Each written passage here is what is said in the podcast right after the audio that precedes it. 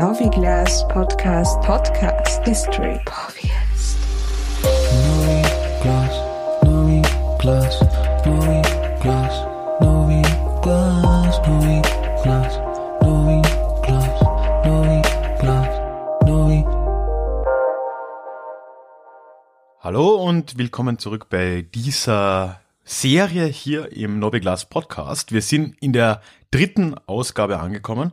In der Serie beschäftigen wir uns inzwischen eben seit ja, drei Monaten, wahrscheinlich sogar mehr, wenn es dann rauskommt, mit äh, der NS-Zeit im Burgenland und ganz besonders äh, ja, um die Beziehungen oder auch Verbindungen zwischen Burgenland-Kroatinnen und dem äh, NS-Regime beziehungsweise den NS-Parteistrukturen oder auch Gedankengut.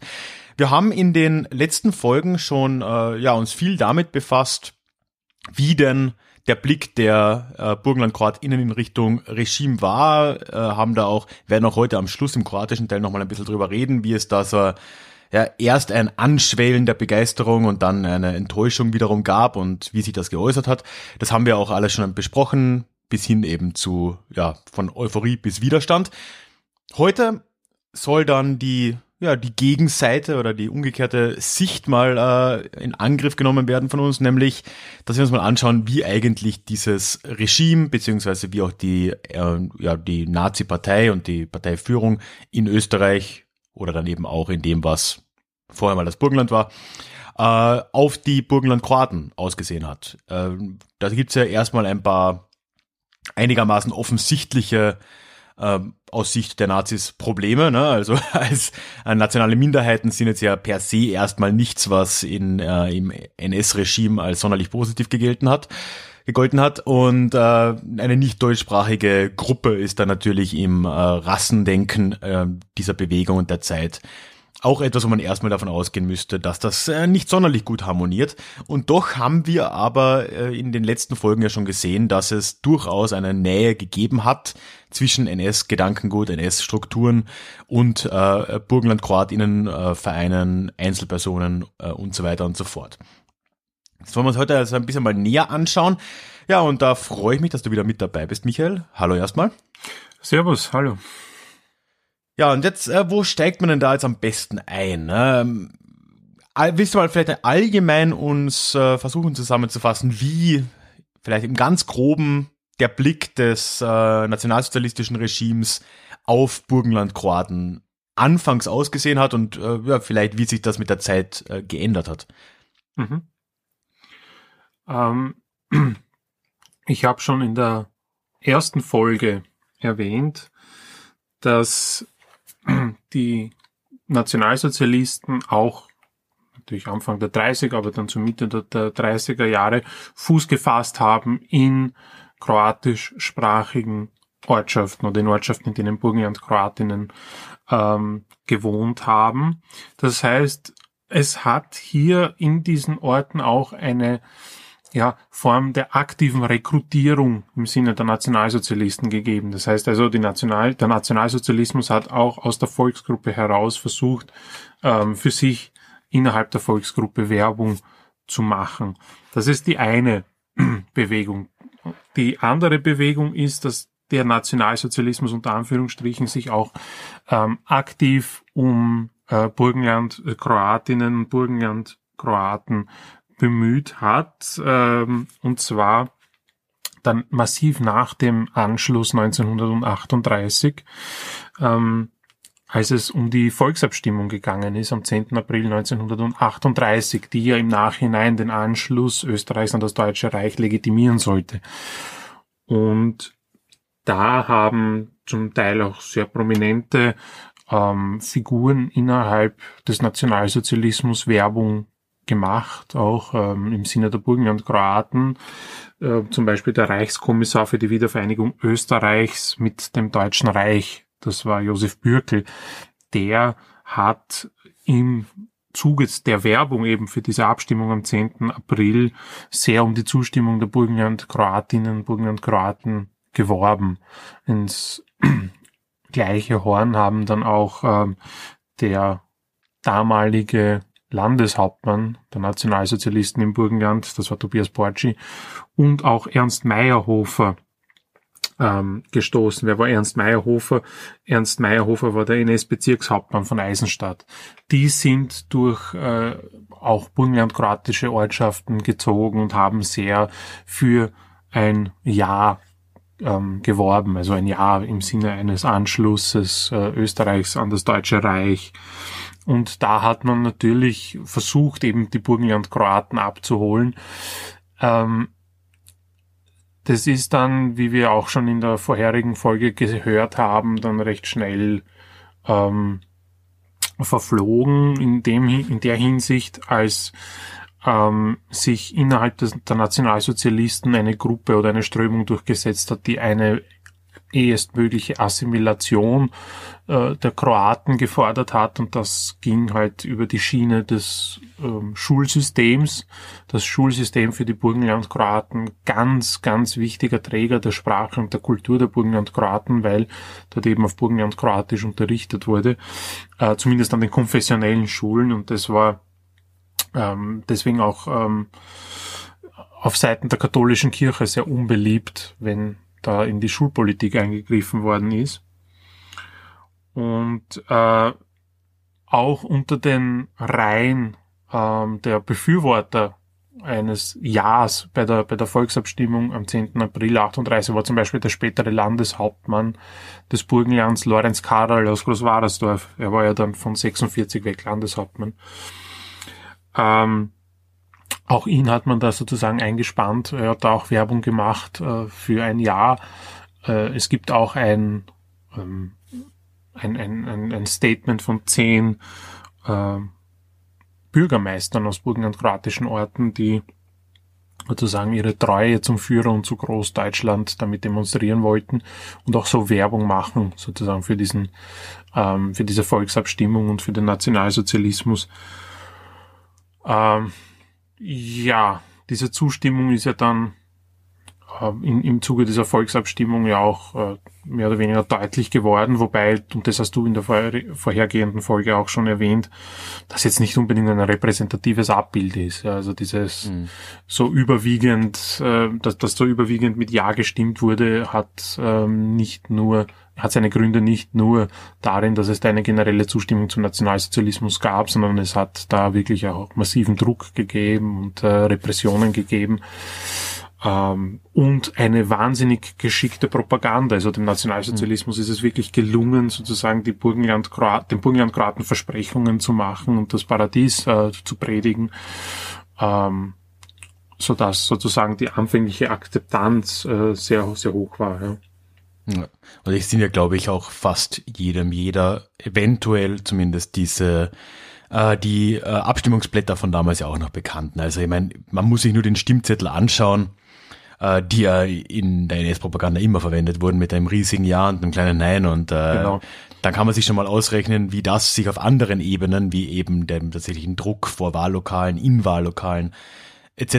dann geäußert hat. Also ja, man sollte das immer mit Vorsicht genießen, aber man kann wohl festhalten, sowohl für die Burgenland-Kroatinnen als auch für ja eigentlich äh, ja ganz Österreich in dem Fall, dass äh, zumindest eine ja, passive Zustimmung in weiten, weiten Teilen doch da war, ohne jetzt das, die Abstimmung überzubewerten. Ne? Ja.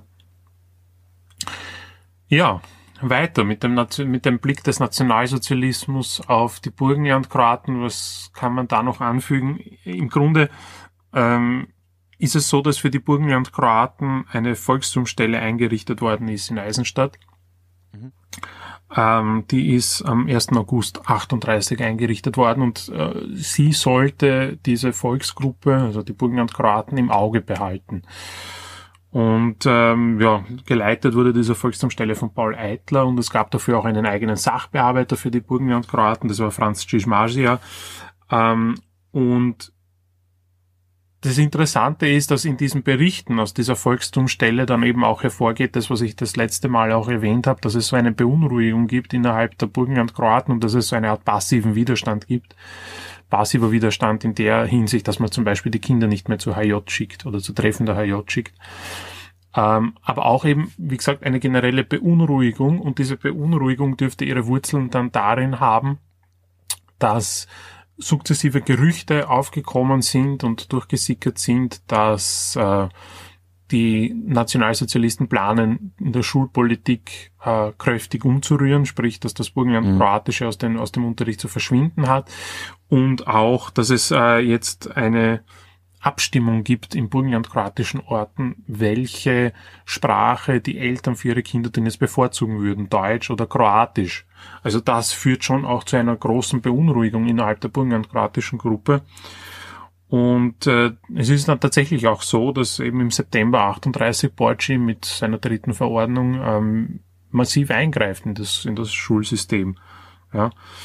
Und wenn ich, wenn ich schon angeschnitten habe, dass es eine Abstimmung gab bezüglich der Schulsprache, da sieht man auch recht gut, wie diese NS-Politik funktioniert. Denn also im Sommer 38 ist in 35 Gemeinden abgestimmt worden, ähm, welche Schulsprache die Eltern für ihre Kinder jetzt präferieren würden. Und äh, da gibt es dann so kroatische Hochburgen wie Stinac im Südburgenland, wo zu 97 Prozent für einen Unterricht in deutscher Sprache gestimmt wurde. Aha. Jetzt muss man aber dazu sagen, dass das natürlich ähm, ähnlich wie die Volksabstimmung am 10. April nicht wirklich repräsentativ zu sein scheint, weil es da auch massiven Druck gegeben hat, der auf die Eltern ausgeübt worden ist. Und natürlich auch verbunden mit Angst, ne, was passiert, wenn wir jetzt auf Kroatisch äh, bestehen. Ähm, genau. Das heißt aber nicht, dass in allen burgenland-kroatischen Orten im Sinne der Nationalsozialisten gestimmt worden ist. Es gibt da, äh, und daran, daran sieht man dann auch, wie, wie die Nazis darauf reagiert haben. In Zillingtal und in Sagersdorf beispielsweise ist das Ergebnis so ausgefallen, dass sie sich für die, für den Unterricht in kroatischer Sprache äh, ausgesprochen haben. Und wie haben die Nazis reagiert? Äh, in Zagersdorf hat man schlicht und ergreifend noch einmal eine Abstimmung angesetzt. ja, also die stimmen nicht in unserem Sinn. Was machen wir? Wir machen eine neue Abstimmung und schauen wir, ja, dass, dass wir da das Ergebnis vielleicht noch drehen können. Und Kommt auch heute noch vor, also. ja, ich meine, was sprichst du da an? Zum Beispiel Schottland mit dem Unabhängigkeitsreferendum oder wie? Wäre jetzt ein Beispiel. Oder ich erinnere mich da auch an den äh, Vertrag von Lissabon, der so, dann in, ja. in, in, Irland oder Irland was, ja, ja, ja. einfach abgestimmt wurde. Ist ein beliebtes Mittel. Da hat sich nicht viel geändert. Genau.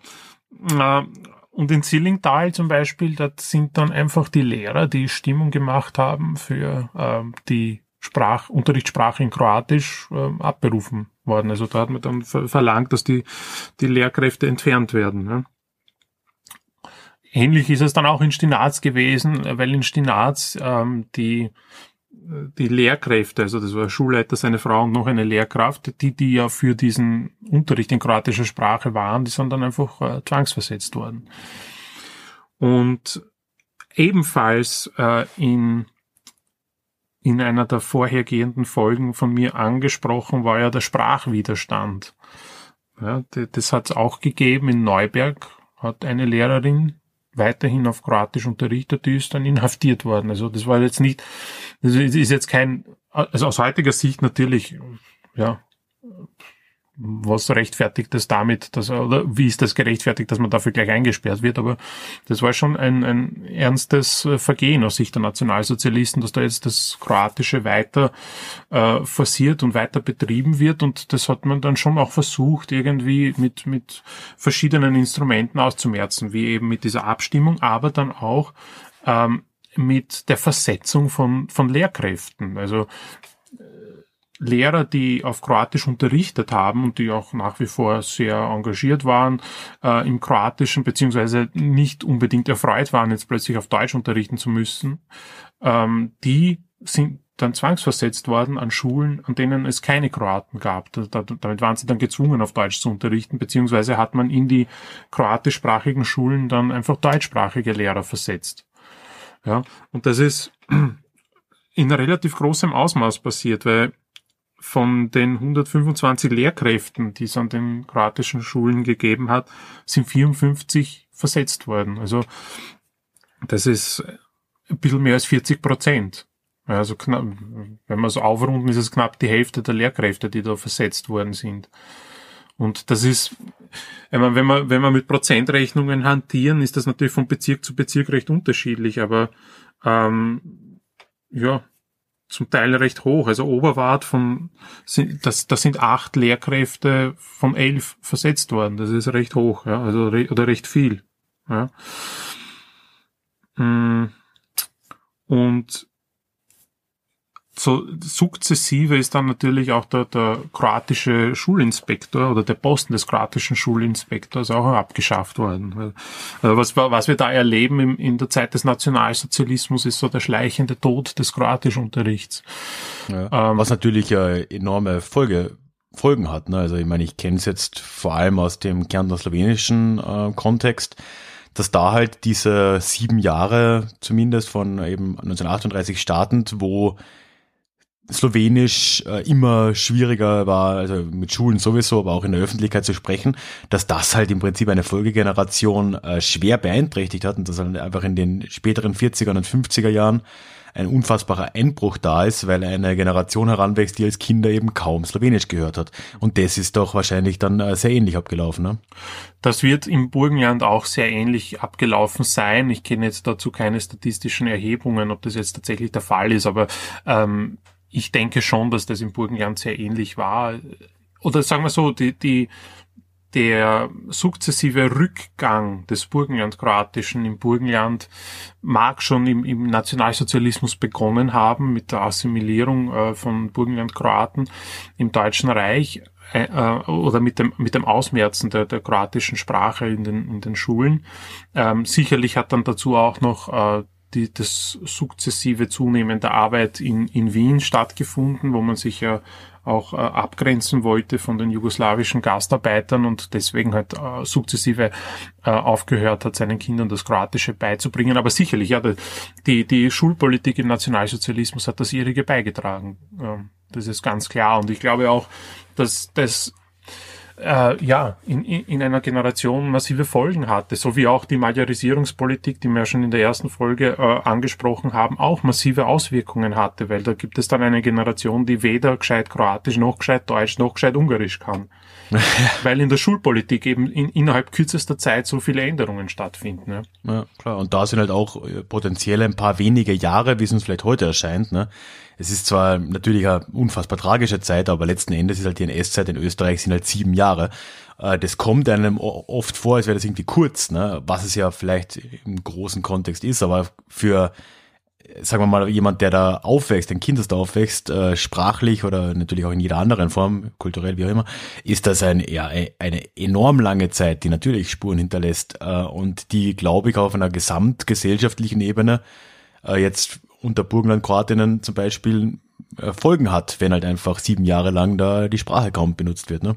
Natürlich, es sind auch prägende Jahre natürlich für eine bestimmte Generation. Das sind die Jahre, in der man ähm, ja, sozialisiert wird, auf, auch auf sprachlicher Ebene. Ne? Und das ja, fällt das weg. Und das ist die größte Gefahr für jede zweisprachige Gruppe, die ja die Burgenland-Kroatinnen durchweg sind, äh, dass halt ja irgendwann die eine Sprache, die man ja auch kann, äh, zur Normalsprache wird. Ne? Mhm. Und das wird durch sowas natürlich sehr stark äh, mit verstärkt. Ja. Einhergehend mit diesen Eingriffen der Nationalsozialisten in die Schulpolitik ähm, und der Auflösung der konfessionellen Schulen ist es dann natürlich auch zu einem Vermögensentzug äh, bei den Burgenlandkraten gekommen, zwar nicht im gleichen Ausmaß wie bei Jüdinnen und Juden, äh, Stichwort äh, Arisierungen, ähm, aber es kam doch zu einer Art von Vermögensentzug und Eingriffen auch in, in, in verschiedenste Bereiche. Ähm, denn mit dem Auflösen der konfessionellen Schulen sind auch die daran, ist auch in die daran hängenden Stiftungen eingegriffen worden. Ja. Mhm.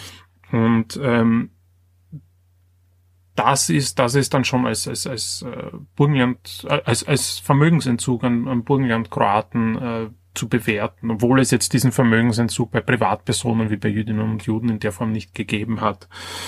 Ähm, was es auch gegeben hat, also wie die Nationalsozialisten versucht haben, sozusagen äh, auf die Burgen und Kroaten einzuwirken, ähm, ist, dass auch in Gesangs- und Musikvereine oder in Tamburitzer-Vereine eingegriffen worden ist. Mhm. Ja.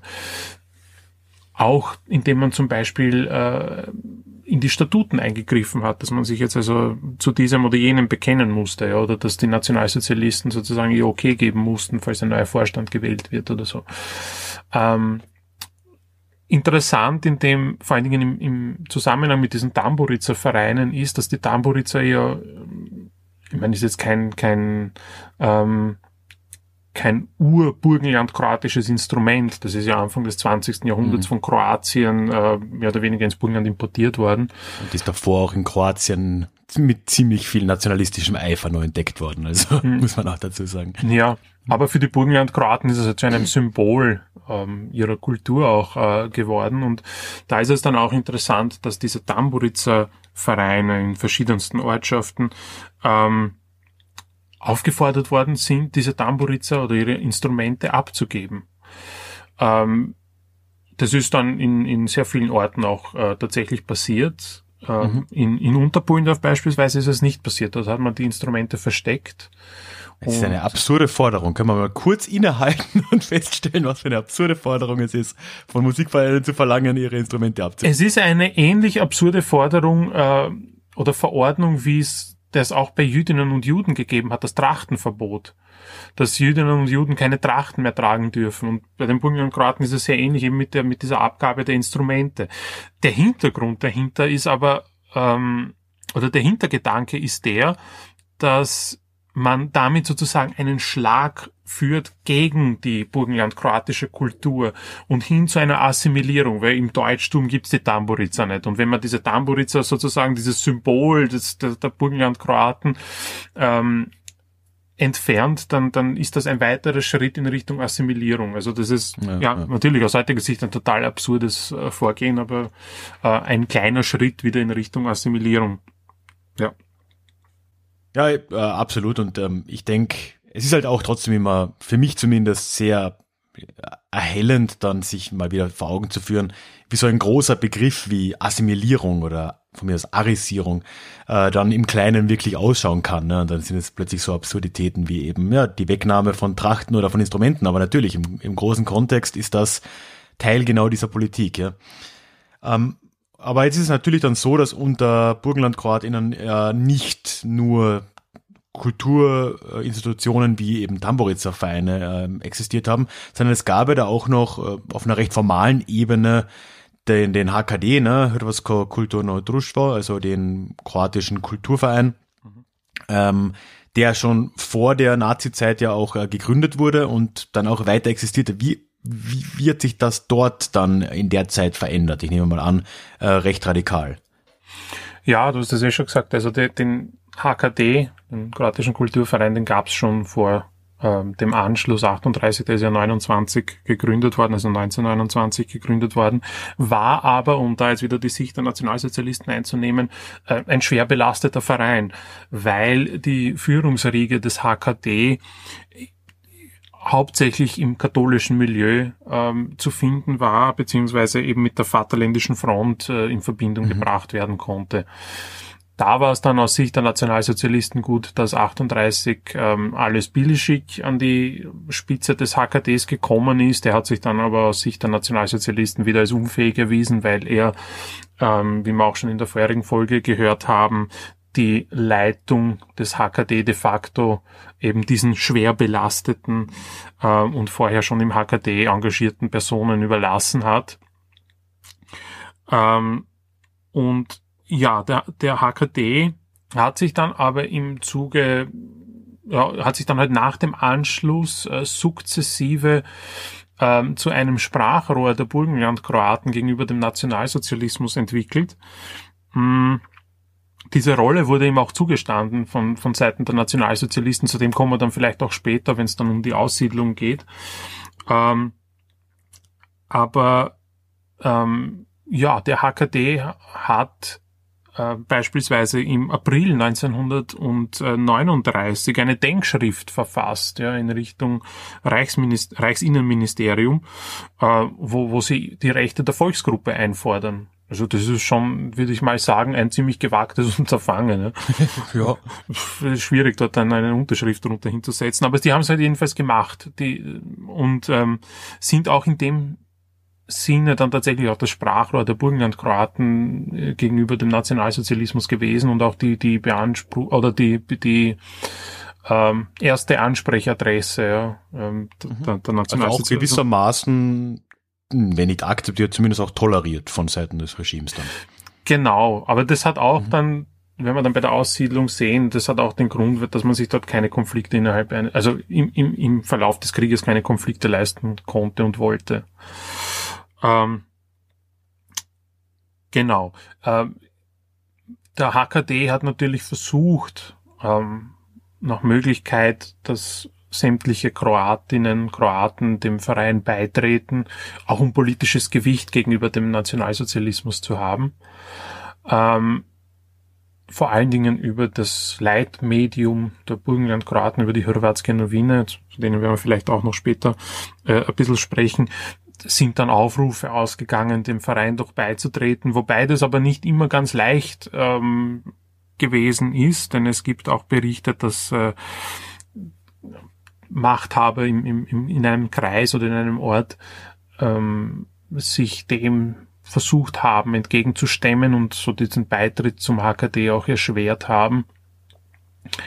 Ähm, ja, nichtsdestotrotz ist aber trotzdem der, der HKD ähm, da hat, hat immer mehr an, an Gewicht äh, zugelegt und äh, war dann auch eine wichtige Ansprechperson, äh, oder ans nicht Ansprechperson, sondern ähm, ähm, ein Ansprechpartner. Ein Ansprechpartner, ja, danke.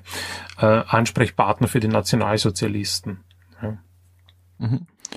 Um jetzt dann vielleicht den Bogen zu schlagen, du hast die Hrvatska schon erwähnt. Ähm, was war dann die Rolle der Zeitung in der Zeit? Ich meine, ich, ich schließe jetzt mal oder ich gehe mal davon aus, dass er doch auch Zensur existiert hat oder, oder vielleicht stimmt das auch gar nicht. Ähm, gib uns mal einen Einblick, wie das funktioniert hat in der Zeit.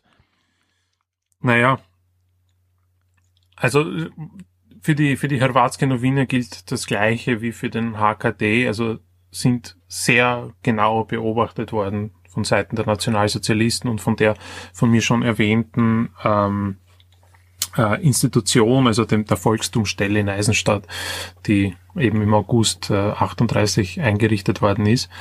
Im, im Sinn, äh, oder und jetzt runtergebrochen auf die Hrvatske Novine, äh, war es dann so, dass sie ja von der Volkstumsstelle in Eisenstadt beobachtet worden ist, aber dann ab 1940 sogar eine Doppelzensur erfahren hat. Einerseits äh, durch die ähm, Volkstum, Volkstumstelle und dann noch einmal durch die Gestapo in Wien.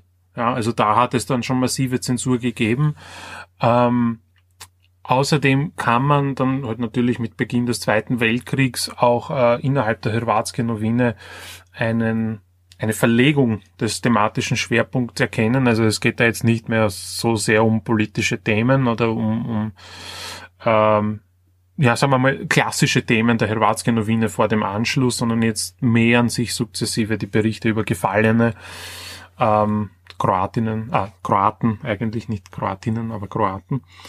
Ähm, und ja, das Blatt hat dann keine lange Lebenszeit. Äh, 1942 wird das Blatt dann eingestellt, offiziell wegen Papiermangels. Äh, ja. Interessant ist aber auch bei den Hrvatske Novinen, dass sie sich äh, gedreht hat. Also das wird auch immer wieder ähm, hervorgehoben, denn vor dem Anschluss 1938 ähm, hat ja Schuschnigg äh, noch versucht, eine Volksabstimmung äh, abzuhalten, die das Ziel hatte, sozusagen die Eigenständigkeit Österreichs noch einmal in einem Plebiszit zu festigen. Das, da, mit dem hat er ja Hitler mehr oder weniger überrascht. Das ist am 9. März, glaube ich, am 9. März oder das verkündet, dass es diese Volksabstimmung für den 13. März geben sollte. So rum war es, glaube ich. Und äh, damit hat er Hitler überrascht und äh, da ist der Anschluss sozusagen diesem Plebiszit zuvor gekommen und äh, interessant an den Hrvatske-Novine ist, dass sie noch in ihrer Ausgabe vor dem, Aus, vor dem Anschluss Werbung gemacht haben und Stimmung gemacht haben für Österreich, also bei diesem Plebiszit, bei diesem geplanten Plebiszit ähm, für Österreich zu stimmen. nach dem Anschluss in der ersten Ausgabe, und das ist, äh, in, also in der ersten Ausgabe nach dem Anschluss, und das ist gleich die Folgeausgabe, hat sich das Blatt zur Gänze gewendet und da hat die Hrvatske Novine schon ähm, das, den Anschluss begrüßt, mehr oder weniger. Ja. Also okay, da hat es eine, eine komplette ähm, Umkehr gegeben. So, jetzt haben wir aber ein Schockthema schon die ganze Zeit angeteasert. Ich weiß nicht, wie sehr sich das im Episodentitel auch äh, dann zeigen wird. Aber wir haben jetzt öfter schon erwähnt, ja, da gab es ja diese große Frage der Aussiedlung. Ne? Und da, das ist ja jetzt erstmal natürlich, heute wissen wir, ist nicht passiert, aber wenn man dann das erste Mal davon hört, dass es so einen Plan gegeben haben könnte, denkt man sich erstmal so, ja, ist im Rahmen der Zeit ja gar nicht undenkbar. Ne? Wir haben ja immerhin jetzt da mit Kriegsbeginn 1941 äh, fällt Jugoslawien und es wird ja dann in, in Kroatien und Bosnien der NDH-Staat, also der äh, unabhängige Staat Kroatien gegründet. Äh, wobei wahrscheinlich nichts davon zutrifft. Der war weder unabhängig noch ein Staat noch wirklich Kroatien. Aber sei es drum. Äh, und damit waren Kroaten in, in Form der Ustascha und Ante Pavelic ja dann äh, ja, Alliierte Hitlers. Und das gut, äh, ändert natürlich vielleicht auch für die Burgenlandkroaten etwas. Und äh, du hast es jetzt eben schon ein paar Mal angesprochen. Gab es denn dann tatsächlich äh, Ideen, dass äh, Burgenlandkroaten und ihnen da äh, ausgesiedelt werden sollten in Richtung Kroatien? Und falls ja, wie ernsthaft war das? Von wem kam das? Und äh, waren das letzten Endes vielleicht doch äh, in erster Linie nur Gerüchte? Mhm. Naja, Interessant ist äh, da auch wieder diesen Blick der Nationalsozialisten auf ähm, die Kroaten und auf die Burgenländer generell zu bedienen, denn es gibt da ein Statement des Wehrkreiskommandos 17, ja, in dem heißt es, dass äh, eben nicht nur die Burgenlandkroaten, sondern die Burgenländer überhaupt eine Belastung für das äh, Großdeutsche Reich wären. Ähm, und äh, unter welcher Begründung, weißt du das, hat man das über die deutschsprachigen Burgenländer be, äh, behauptet. Was auf die Deutsch, also bei den, bei den Burgenland Kroaten kann man ja irgendwie noch argumentieren, ne? aber bei den deutschsprachigen weiß ich es nicht so genau. Ich denke, ja, weiß, weiß ich nicht genau, ja. wieso das, ja. das auch auf die deutschsprachigen umgelegt worden War halt doch immer noch Ungarn anscheinend in ihren, in ihren Augen. Äh, entweder das oder vielleicht hat das irgendwie auch damit zu tun, dass das Burgenland geteilt wurde am 15. Oktober 1938 zwischen den Gauen Niederdonau und Steiermark, wobei Mittel- und Nordburgenland zu Niederdonau kamen und äh, Südburgenland zur Steiermark. Vielleicht hat es da irgendwelche Reibereien gegeben, ich weiß es nicht. Ähm, Interessant jedenfalls, ja. Aber ja, das ist so ein Statement, das, das äh, ähm, auch einmal erwähnt sein soll. Ähm, die Sache mit dieser Aussiedlung der Burgenlandkroaten ist die, dass ich schon von ein paar äh, Menschen, die, die das noch aktiv miterlebt haben, gehört habe, dass es dieses Gerücht, dass die Burgenlandkroaten ausgesiedelt werden sollen, Richtung Balkan, Richtung heutiges Kroatien, ähm, dass es das zum Teil schon gegeben hat, noch vor der äh, Volksabstimmung am 10. April 1938 und dass das sozusagen als Druckmittel ähm, oder dieses Gerücht als Druckmittel auch eingesetzt worden ist. Na, wenn ihr dagegen äh, einen Anschluss stimmt, dann, dann schmeißen wir euch raus. Und das ist, das sind sozusagen die Anfänge. Tatsächlich aufgekommen ist dann dieses Gerücht ähm, erst 41 eben mit der Gründung, wie du schon gesagt hast, dieses Quasi-Staates. Ähm, dort hat man dann so diese Idee entwickelt, dass man doch eigentlich die Burgenland-Kroaten nach Kroatien verfrachten könnte. Das ist dann auch ähm, so weitergegeben worden und ist auch in Berlin diskutiert worden. Interessanterweise eben unter Anwesenheit der Gauleiter der Steiermark und äh, Niederösterreichs ist das diskutiert worden vertraulich im, im, im, im vertraulichen Kreis. Es ist dann trotzdem durchgesickert und hat dann ab 41, im Sommer 41 dann äh, auch Burgenland Kroaten erreicht, dass äh, die Möglichkeit bestünde, man wolle sie aussiedeln.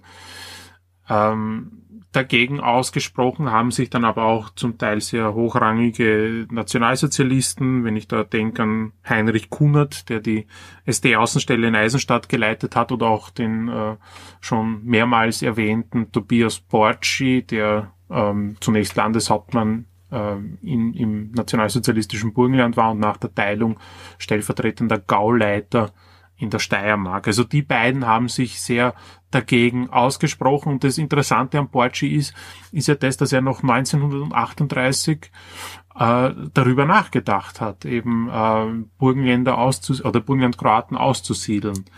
Ähm, da hat er sich dann aber dagegen äh, ausgesprochen. Es, er hat sich übrigens dann auch dagegen ausgesprochen, als es darum ging, ob Burgenland-Kroaten überhaupt äh, Teil äh, der NSDAP sein könnten und ob man sie nicht ausschließen sollte, weil es eben keine, ja, ähm, keine Deutschen im rassischen Sinn, wenn es das so willst, ähm, sein. Da hat sich auch der Borci dann dagegen ausgesprochen und gesagt, dann können wir zum Teil ganze Ortsgruppen äh, aus der NSDAP schmeißen. Also das, äh, ja.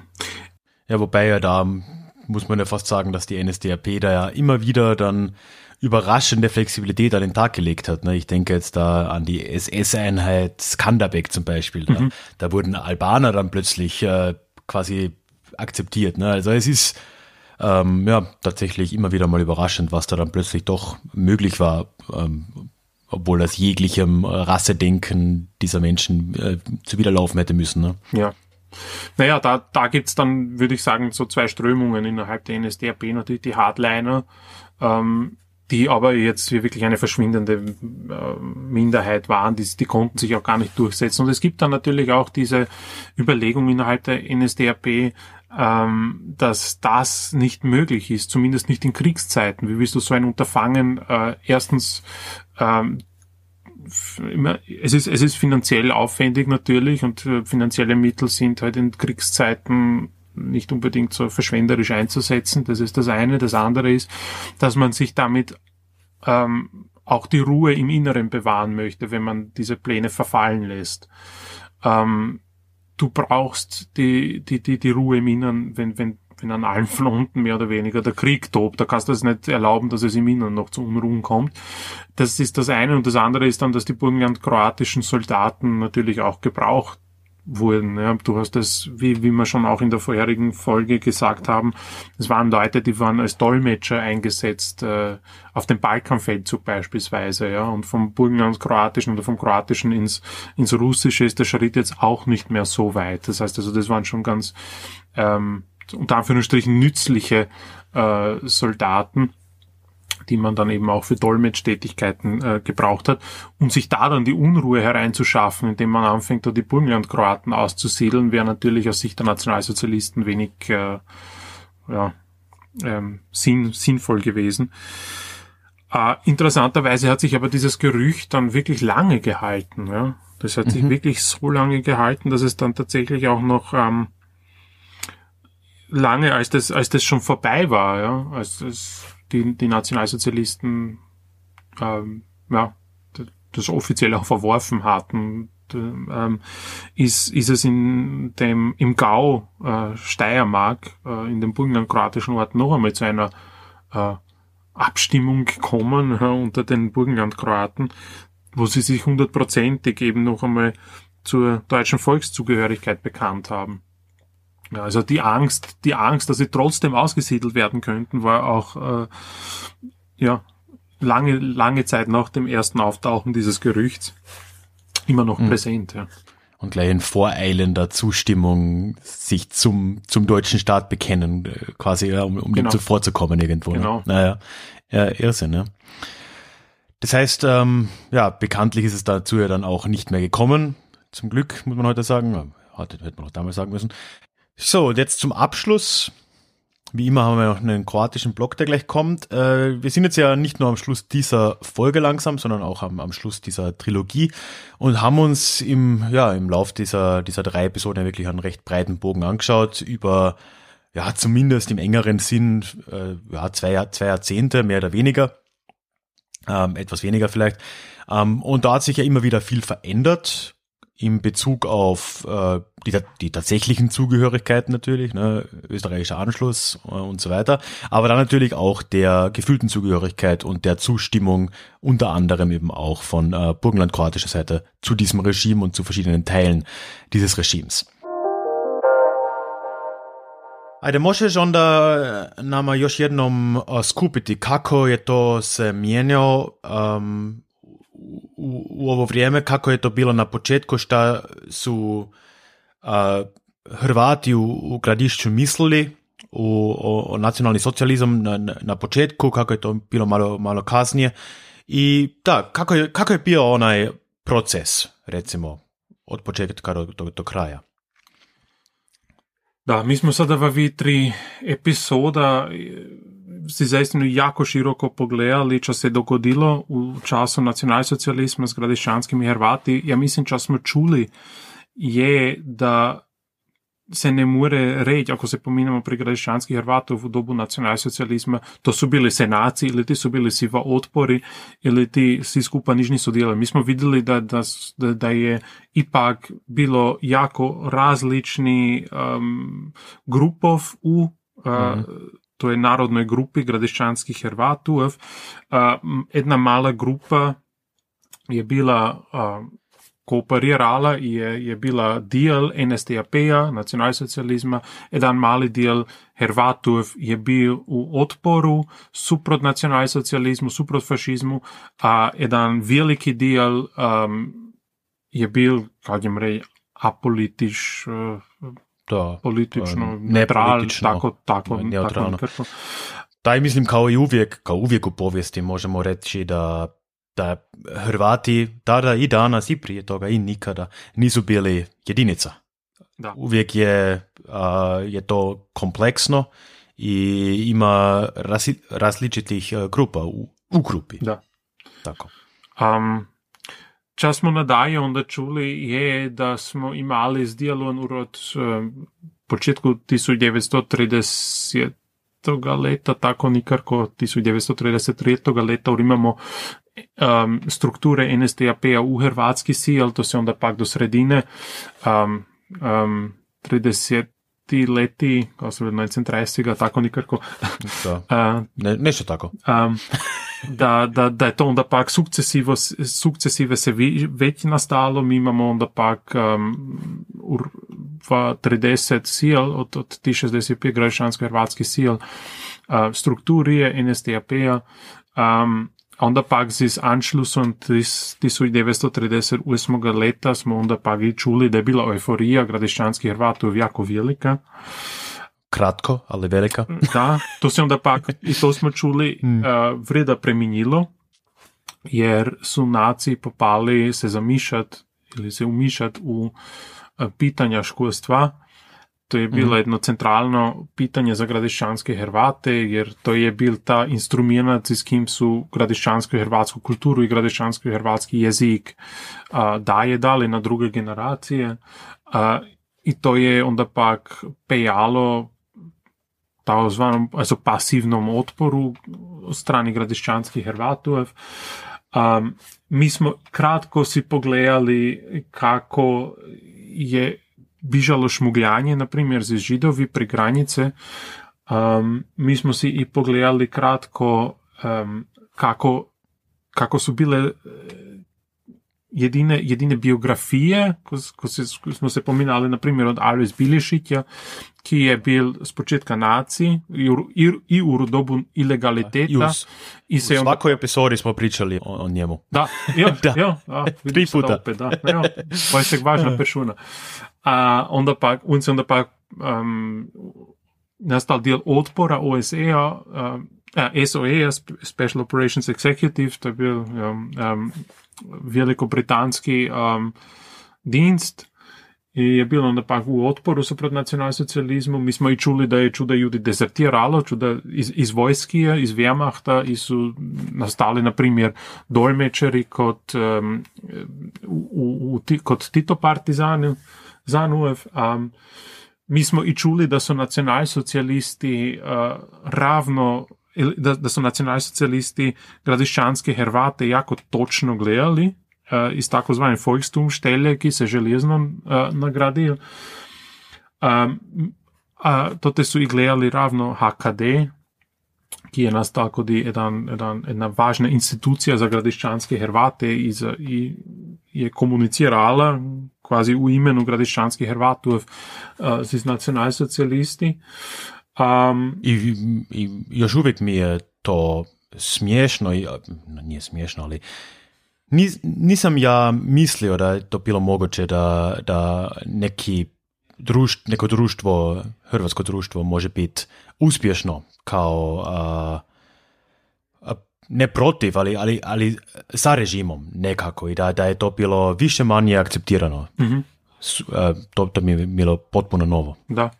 Ali i to te smo bili onda pak uh, rekli sada v, v ovoj epizodi, da to ima i tu pozadinu, da su kanili imat mira u, u, u uh, njevoj državi, kada je bil boj na, na si stran, ter um, si niso mogli to kako, to- kako ću reći, um, ter si to nisu mogli lestat, ćemo da tako reći po filešku, si nisu mogli lestat da ovde sad ne mire, Lestat. lestat da, da ne mire dojedu u, Da, a, da. u državi. Um, da, i to je isti razlog i sa a, relokaciju, ako je to riječ. I, i to, i, i od toga smo se sad na koncu pominali da su gradišanski Hrvati se bojali od toga da, da je znam da presijelu, eh, prisijelu u eh, Hrvatsku. Um, ali kot smo čuli, se to ni dogodilo. Ne? I to si niso mogli, mogli lestat. Od istog razloga, da. Da. Tako. Evo, ich glaube, wir haben's. Ein breiter Bogen, ein wirklich, wirklich breiter Wirklich, wirklich Bogen. breiter Bogen. Wenn man so Ah. kurz dann nochmal in fünf Minuten hört, merkt man erst, was wir uns da eigentlich jetzt äh, dann doch vorgenommen haben. Ja, ein paar Fortschritt. Ja, also ich glaube jetzt, äh, bis auf weiteres äh, haben wir die NS-Zeit, glaube ich, mal gut behandelt im Burgenland über diese drei Episoden.